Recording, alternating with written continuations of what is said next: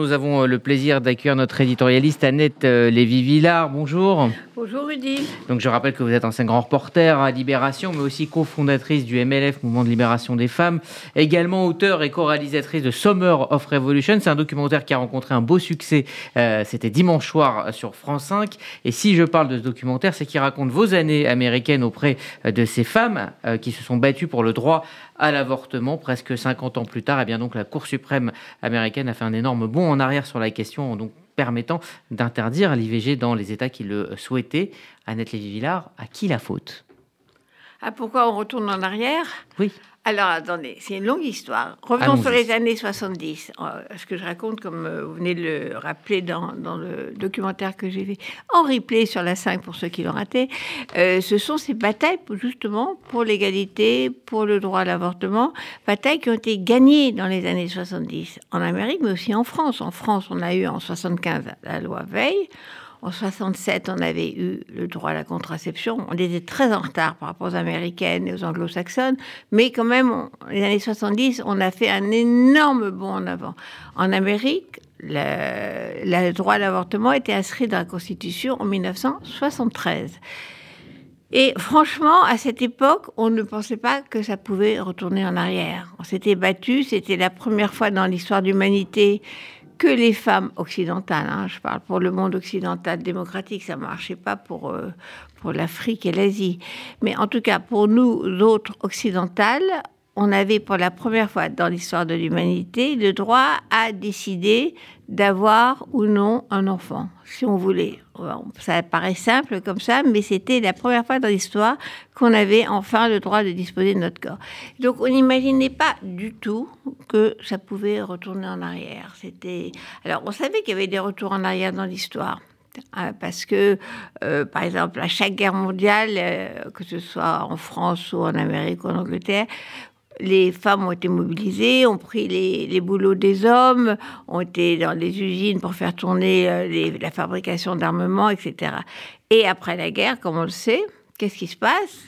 Elles retournent à la maison que ce soit la Première Guerre mondiale ou la Deuxième Guerre mondiale. Donc, dans l'histoire, on avait aussi l'exemple de la Révolution française, où les femmes ont été complètement en pointe euh, dans la Révolution française, et après, et eh ben après elles sont aussi retournées euh, à la maison et à la cuisine en particulier. Je rappelle, parce que c'est quand même important, que Olympe de Gouges, qui avait justement écrit la Déclaration des droits des femmes en complément de la Déclaration des droits de l'homme, a été guillotinée pour ça.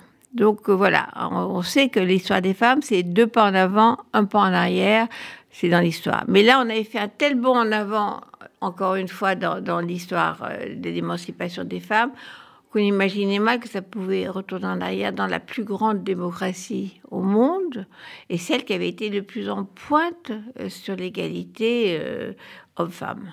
Alors les regards se tournent vers cette Cour suprême américaine qui est passée, on va dire, d'un statut de, sage, d'institution non politique à institution extrêmement politique. Pourquoi? Alors ça a toujours été un peu politique quand même, mais avec un équilibre. Il faut rappeler quand même que l'Amérique a toujours été coupée en deux. Ça, c'est pas nouveau. Euh, un coup, l'Amérique vote pour Bush, un coup, l'Amérique euh, vote pour Clinton, un coup, l'Amérique vote pour Obama, un coup, l'Amérique vote pour Trump, un coup, l'Amérique vote, comme aujourd'hui, pour les démocrates, pour Biden. Il y a toujours ce mouvement de balancier avec une Amérique coupée en deux à peu près 50-50, et puis euh, quelques pourcents quelques pourcentages d'Américains de, qui passent de l'autre côté. Ça, ça fait l'élection.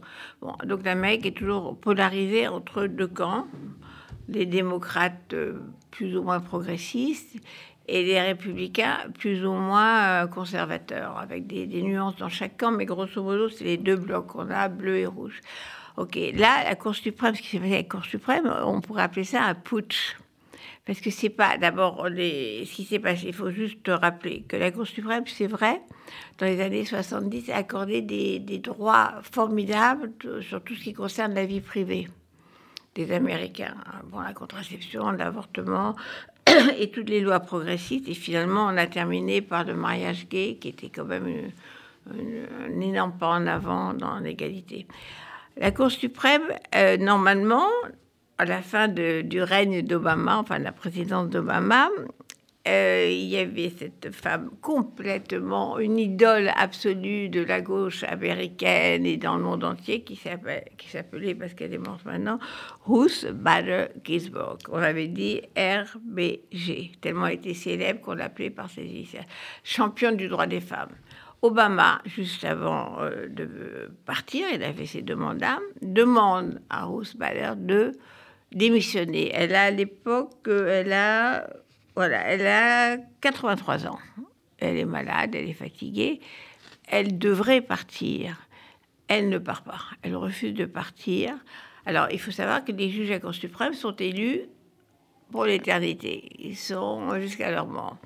Elle refuse de partir. Donc, Obama ne peut pas nommer à la dernière minute, avant l'arrivée de Trump, un ou une nouvelle juge à la Cour suprême. Là, Trump arrive, Roos euh, bah, meurt en cours du règne de Trump. Il a donc trois possibilités, trois nominations pour trois juges. Il y a neuf juges à la Cour suprême. Trump, il y avait déjà il y a à peu près un équilibre entre réactionnaires et progressistes. Trump arrive et il a fait passer de façon complètement putschiste trois juges ultra réactionnaires qui mentent pendant les auditions. Pendant les auditions devant le Sénat, où ils doivent expliquer leur, politique, les juges, on les auditionne avant d'accepter leur nomination, ils mentent. Ils ne disent pas qu'ils qu'ils ont l'intention d'annuler le droit à l'avortement, qui s'appelle Roe versus Wade, qui est complètement sacro-saint. Donc ils ne disent pas. C'est un vrai putsch. Trump fait passer ces trois juges, dont deux très jeunes, ce qui veut dire qu'ils vont être là pour très longtemps. Et du coup, la Cour suprême se retrouve avec six juges conservateurs et trois progressistes. Même si le président peut, bouge un peu d'un camp à l'autre, il y a quand même encore cinq contre quatre, quoi qu'il arrive, même si le, président bascule de l'autre côté. Or, revenons en arrière, si la, la fameuse route avait accepté de démissionner, à ce moment-là, Obama aurait nommé un juge, on serait retrouvé à 4 contre 5, et le président aurait fait la différence. Et comme il était contre, euh, effectivement, euh, abroger le droit constitutionnel à l'avortement, ce droit n'aurait pas été abrogé. Donc ça tient pas. C'est pas que la société américaine est devenue euh, conservatrice en cinq minutes, c'est qu'il y a eu un vrai push contre le système démocratique et l'égalité. parce que la question, effectivement, c'est de savoir si euh, cette décision est le signe d'un conservatisme pardon, qui, avance et qui monte dans la société américaine, où finalement les positions des uns et des autres ont toujours été les mêmes.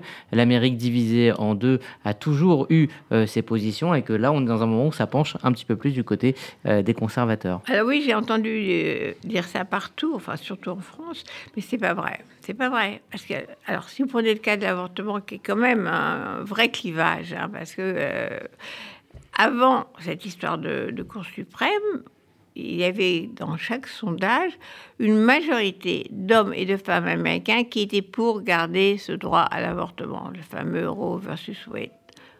Plus de 60%, d'accord Et deux tiers de femmes. On a refait des sondages après euh, la décision de la Cour suprême de l'annuler. On a les mêmes chiffres. Il y a encore 60%, le chiffre exact, je vais vous dire, 60% euh, des Américains et deux tiers des femmes sont contre la décision de la Cour suprême. Donc ça n'a pas bougé.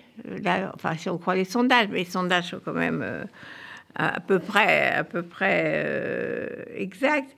58% des Américains ont dit on est pour une loi fédérale qui légalise l'avortement pour réparer un peu la décision de la Cour suprême, arriver à faire passer une loi fédérale donc qui aurait valeur de loi pour tout le pays et qui est maintenant un objet, je ne sais pas si c'est possible, c'est très compliqué d'avoir une loi fédérale, mais ça serait évidemment la solution.